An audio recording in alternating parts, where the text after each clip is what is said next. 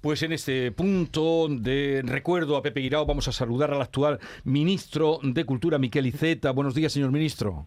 Hola, buenos días. Gracias por atendernos. Eh, nos gustaría mm, sus, mm, en fin, su recuerdo y sus impresiones del trato, conocimiento que tuvo con el anterior ministro de Cultura, Pepe Guirao. Pues la verdad es que, en fin, lo habéis dicho vosotros, era una persona muy querida, era una persona con una sensibilidad cultural impresionante, una gran capacidad de trabajo y muchísima vocación de, servicio público.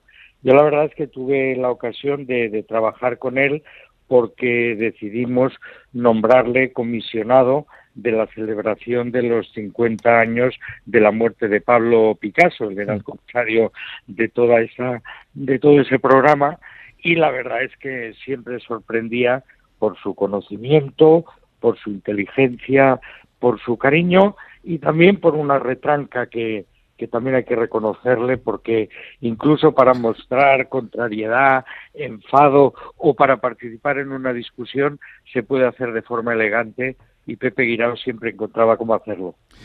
Eh, entonces, ese trabajo que le habían encargado, comisariar el 50 aniversario de la muerte de Pablo Picasso, ¿ha dejado trabajo hecho? Mm? Sí, no, no, la verdad es que el, el trabajo en el sentido eh, de preparación y de definición de un programa que implica a más de 16 instituciones culturales, a diversas administraciones y también ha implicado una relación estrecha con eh, Francia, porque lo hacemos conjuntamente, está ya preparado. Luego habrá la, ejecución material, ¿no? Pero, pero el programa, desde luego, es suyo.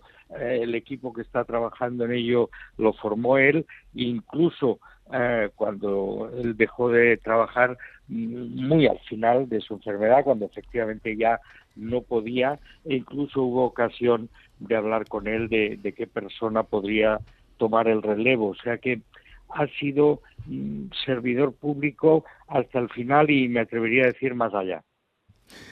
Señor Iseta, eh, desde que se produjo ayer el fallecimiento, le escuchaba también a usted decir que, seguía dándole consejos incluso cuando ya estaba enfermo, ¿no? Bueno, es que es que Pepe realmente, yo creo que en eso se notaba mucho. Él era un hombre de la cultura antes de ser ministro y lo fue siendo ministro y lo ha seguido siendo después de ser ministro. Y por lo tanto, ideas, proyectos, consejos, siempre tenía y además era un hombre muy disponible y con muchísimas ganas.